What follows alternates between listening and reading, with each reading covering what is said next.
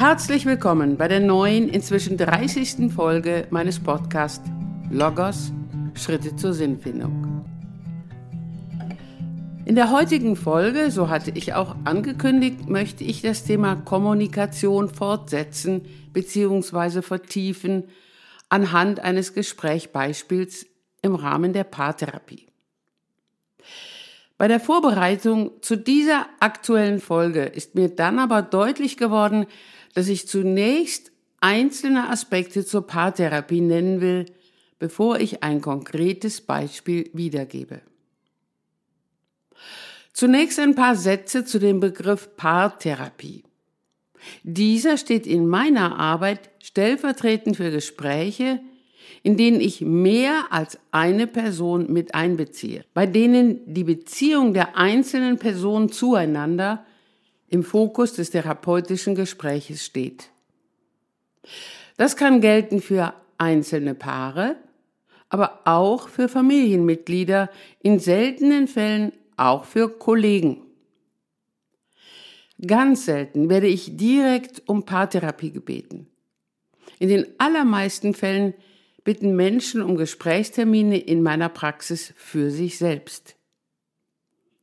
In der Folgezeit wird mitunter deutlich, dass die jeweilige Problematik auch einen Ursprung hat in der Beziehung zu einer nahestehenden Person. In dem Fall biete ich dann an, einzelne Gespräche auch mit dem Partner, der Partnerin oder auch Familienmitgliedern durchzuführen. Wenn dies von Seiten meines Patienten, meiner Patientin gewünscht wird und auch der jeweilige Partner, die Partnerin damit einverstanden ist, dann rege ich zunächst an, dass der Partner, die Partnerin oder das jeweilige Familienmitglied vor dem gemeinsamen Treffen ein Gespräch mit mir alleine durchführt. Um mich kennenzulernen, um mir Fragen stellen zu können, auch damit ich umgekehrt die Personen kennenlernen kann und meinerseits Fragen stellen kann. Auch für dieses Gespräch gilt natürlich die Schweigepflicht. Wenn dann das gemeinsame Gespräch in meiner Praxis durchgeführt wird, dann frage ich zu Beginn jeden Einzelnen, was er an dem jeweils anderen schätzt. Kommentiert werden darf dies, wenn gewünscht, erst nach Abschluss dieser Runde. In einem zweiten Schritt bitte ich die anwesenden Personen, zum Beispiel Ehepartner, das zu benennen, was er oder sie im Umgang mit dem Partner, der Partnerin als schwierig und problematisch empfindet. Auch hier gebe ich vor, dass diese Äußerungen zunächst in Anführungsstrichen nur genannt und noch nicht von dem jeweiligen Partner kommentiert werden. Ich schreibe jeweils die Äußerungen der betreffenden Personen mit und versichere, dass ich im weiteren Gespräch jeden einzelnen Aspekt mit Ihnen besprechen werde. An dieser Stelle kommt auch und als wesentlicher Aspekt der Umgang mit Kommunikation zur Sprache. Sie erinnern sich an unsere letzten Folgen. Sprache ist zunächst ein Ausdrucksmittel, das der hörende Gesprächspartner möglicherweise ganz anders wahrnimmt als vom Sprechenden gemeint. Ein Beispiel möchte ich jetzt hinzunehmen. Die 17-jährige, ich nenne sie jetzt Antonia S., litt zunehmend unter einer beginnenden Angststörung. Sie hatte den Eltern gegenüber geäußert, dass sie Hilfe brauche, und so kam sie in meine Praxis.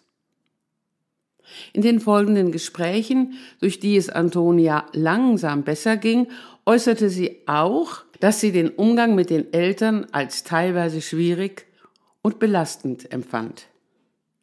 Wir verabredeten ein gemeinsames Gespräch mit den Eltern. Diese stimmten zu und kamen zuvor zu einem Gespräch ohne ihre Tochter in meine Praxis. Ich möchte an dieser Stelle einfügen, nicht immer sind die Eltern, vor allem die Väter, bereit, zu den Gesprächen mitzukommen. Das gilt auch für manche Partner, wenn die gefragt werden. Und gerade in dem Fall ist es wichtig, dass sie, wenn sie zumindest zu einem Teil erstmal dazu bereit sind, mich kennenlernen können, bevor sie dann doch zu einem Gespräch zu zweit oder in dem Fall zu dritt zustimmen. Als Antonia dann mit ihren Eltern in meine Praxis kam, bat ich zunächst die Anwesenden zu formulieren, was die Tochter an dem jeweiligen Elternteil und was die Eltern jeweils an ihrer Tochter schätzten. Nach dieser Runde äußerte Antonia ihrem Vater gegenüber Papa, du hast gesagt, dass du meine kreativen Eigenschaften und meinen starken Willen schätzt. Das wusste ich bisher gar nicht. Warum hast du mir das noch nie gesagt? Der Vater antwortete daraufhin, naja, loben finde ich nicht so gut. Ich wollte nicht, dass du dich darauf ausruhst. Ich wandte mich an Antonia und fragte sie, glauben Sie, dass Sie sich auf lobende Worte vom Vater ausgeruht hätten? Nein, das glaube ich nicht. Sie hätten mir eher Ansporn gegeben. Schon an diesem kurzen Gesprächsauszug wird deutlich, wie unterschiedlich Gesagtes und auch Schweigen wahrgenommen werden kann. Noch deutlicher wurde dies in der zweiten Runde, in denen Antonia und ihre Eltern jeweils das äußerten, was sie in dem Umgang miteinander als schwierig, als problematisch empfanden. Einzelne Aussagen möchte ich herausnehmen und sie mit Ihnen näher betrachten. Antonia sagte beispielsweise, dass sie sich von den Eltern bei vielem beobachtet und kritisiert fühlte. Und sie empfand es als immer wieder schmerzhaft, wenn sie mit dem großen, inzwischen in der Ausbildung erfolgreichen Bruder verglichen wurde. Sie sagte, wenn ihr zum Beispiel sagt, Markus hat das aber früher problemloser gelöst, das tut mir weh. Die Mutter beschwerte sich unter anderem, dass Antonia mit ihren inzwischen 17 Jahren nicht genügend im Haushalt mithilft. Sie sagte, sie lässt sich ganz schön bedienen. Sie sagt dann immer, sie müsse Schulaufgaben machen, aber ich arbeite ja auch und habe auch meine Aufgaben zu erledigen. Der Vater sagte, er erlebe sich in der Familie eher als eine Randfigur. Er äußerte, mich fragt er ja sowieso nicht. Ihr macht das ja immer unter euch aus. Von Antonia bekomme ich auch fast gar nichts mehr mit. Diese drei unter anderem genannten Äußerungen möchte ich als Beispiele hier mit Ihnen näher betrachten, so wie ich es auch mit Antonia und ihren Eltern getan habe. Betonen möchte ich dabei, dass dies nur Auszüge aus unseren Gesprächen waren, in denen natürlich noch weit mehr besprochen wurde. Vor allem auch das Verständnis der Eltern für die Ängste der Tochter. Mir geht es jetzt an dieser Stelle besonders um den Umgang mit Worten, um das Erlernen von gelingender Kommunikation. Fangen wir an mit den Äußerungen von Antonia. Sie empfand es als immer wieder schmerzhaft, wenn sie mit dem großen Bruder verglichen wurde. Sie sagte, wenn ihr zum Beispiel sagt, Markus hat das aber früher problemloser gelöst. Das tut mir weh. Ich fragte die Eltern, stimmt das, dass sie Antonia manchmal in dieser Weise mit ihrem Bruder vergleichen? Ja, sagte die Mutter, das kommt durchaus vor. Warum? Mit welcher Absicht sagen Sie dies? fragte ich. Ich glaube, das rutscht mir manchmal so raus, weil vieles mit Markus früher viel leichter war. Er ist ehrgeiziger als Antonia, hat die Schule problemlos mit Supernoten abgeschlossen, er geht so seinen Weg. Habe ich das richtig verstanden? fragte ich. Es rutscht Ihnen so raus, weil Sie Antonia als anstrengender empfinden? Ja, ich denke, das ist so, antwortete die Mutter. Ich wandte mich auch an den Vater und wiederholte meine Frage, ob er Antonia auch hin und wieder mit ihrem Bruder vergleiche. Nein, sagte er, das tue ich, soweit ich mich erinnere, nicht. Doch, Papa, warf Antonia ein, das tust du auf deine Weise. Du sagst oft, deine Note in der Arbeit ist leider wieder eine zwei oder drei. Hat es zu eins wieder nicht gereicht? Ich weiß genau, dass du dann an Markus denkst, der fast immer mit einer Eins nach Hause kam. Stimmt das? fragte ich den Vater. Ja, so halb. Ich denke dann nicht direkt an Markus, aber ich bin dann schon enttäuscht. Was möchten Sie denn, Antonia, mit Ihren Äußerungen sagen? Dass Sie enttäuscht sind? Oder noch etwas anderes? fragte ich. Ich denke, dass sie sich immer noch mehr anstrengen könnte, war seine Antwort. Nun schaute ich mit den Eltern und Antonia genauer hin. An diesem Gesprächsauszug wurde deutlich, wie unterschiedlich das Gesagte wahrgenommen wurde und wie wenig das jeweilige Anliegen gar nicht direkt geäußert wurde und auch wie viele Emotionen die Äußerungen auslösten. Ich fragte Antonia, was löst das in Ihnen aus, wenn Ihre Eltern diese Äußerungen mit den direkten oder indirekten Vergleichen zu Ihrem Bruder Ihnen gegenüber machen? Ich fühle mich dann so weniger wert als Markus. Das macht mich sehr traurig. Ich bin halt nicht so eine Leuchte wie er. Vielleicht habt ihr ihn ja auch lieber als mich. Können Sie das nachvollziehen? So meine Frage an die Eltern, dass Antonia sich durch ihre Äußerungen als weniger wert und geliebt fühlt? Die Mutter, aber das meine ich doch so gar nicht. Der Vater, das ist aber jetzt übertrieben. Ich glaube, sie reagiert sehr empfindlich. Nun sind wir an einer ganz wichtigen Stelle angelangt. Ich sprach in der vergangenen Folge vom Dialog bei dem in einem Zweiergespräch die Wertschätzung dem anderen gegenüber durchscheint. Ich sagte den Eltern, es ist wichtig, dass sie erstmal das, was Antonia empfindet, auch ernst nehmen, dass sie das nicht als empfindlich bewerten und dass sie auch akzeptieren, dass ihr die genannten Äußerungen wehtun. Es ist auch wichtig, das haben wir ja schon im Gespräch davor besprochen, dass sie verstehen, dass Antonia anders ist als manch anderer, vor allen Dingen auch ihr Bruder. Antonia ist viel sensibler. Sie bewertet viel mehr. Sie hinterfragt viel mehr. Daraus entstehen ja auch immer wieder ihre Ängste. Und ich bitte Sie sehr, diese Empfindlichkeiten und diese Empfindungen, vielleicht ist das besser formuliert, von Antonia ernst zu nehmen.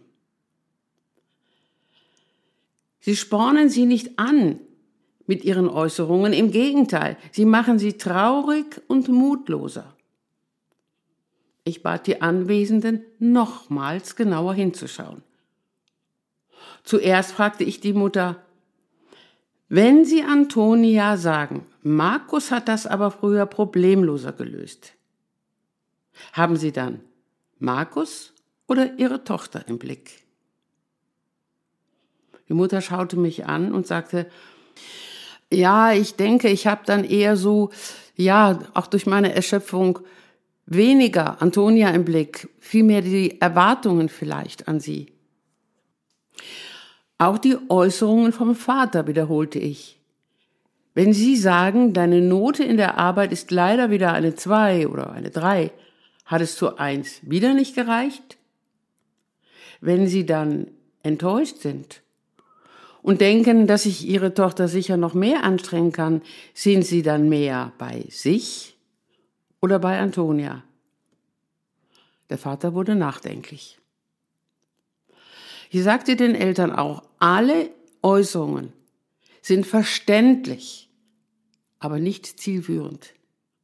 Und es ist jetzt wichtig hinzuschauen, es geht hier eher um Monologe als um Dialoge, bei denen sie dann auch ihre Tochter im Blick haben, um dann ihr ein Stückchen weiter Unterstützung zu geben. Anschließend fragte ich Antonia, was ist Ihnen wichtig? Wie Ihre Eltern zukünftig mit Ihnen umgehen? Was schlagen Sie vor anstelle der kritischen Bemerkungen der Eltern? Naja, Mama und Papa können ja ehrlich mit mir umgehen, können auch sagen, wenn sie enttäuscht sind, aber bitte nicht mich immer mit Markus vergleichen, denn ich bin ich. Manchmal wünsche ich mir auch ein bisschen mehr Unterstützung. Zum Beispiel konkret wie? fragte ich. Dass sie sich mal Zeit nehmen und mit mir reden, dass sie auch mal versuchen, mich zu verstehen. Und fragte ich die Eltern. Können Sie auch benennen, wie Sie künftig ein wenig anders als bisher mit Ihrer Tochter umgehen können? Wie Sie Antonia mit allen ihren Stärken und Schwächen wieder mehr in den Blick nehmen könnten? Die Eltern überlegten, dass sie sich künftig mehr Zeit für Gespräche nehmen wollten in denen sie versuchen wollten, mehr ihrer Tochter zuzuhören und auch das Gesagte ernst zu nehmen. Sie versprachen ihrer Tochter auch, dass sie künftig den Vergleich mit dem Bruder vermeiden wollten.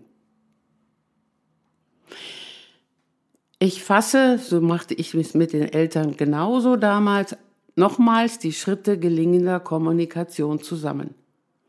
Zunächst ist es wichtig, die Wahrnehmung des anderen jeweils anzuhören und auch ernst zu nehmen.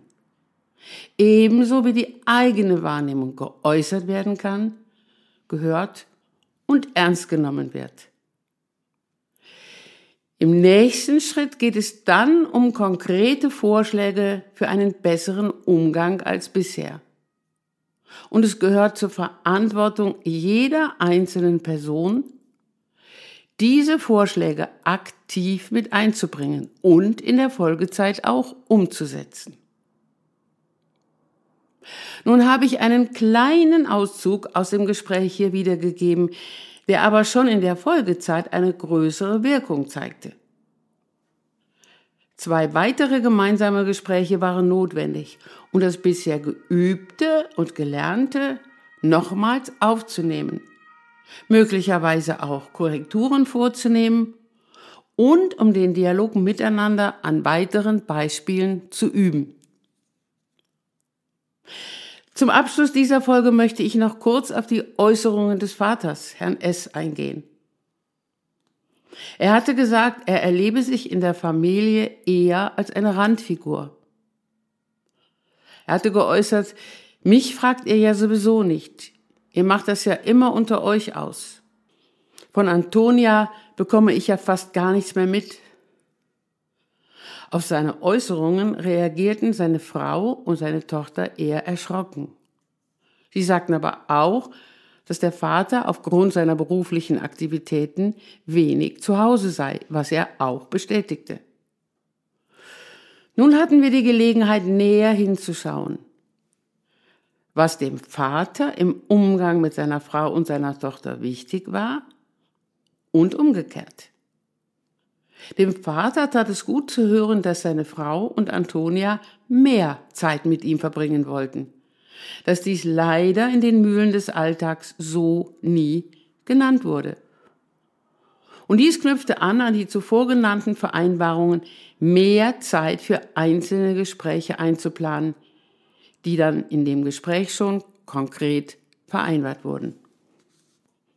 In der nächsten Folge werde ich die Äußerungen von Antonias Mutter nochmals aufnehmen und besprechen.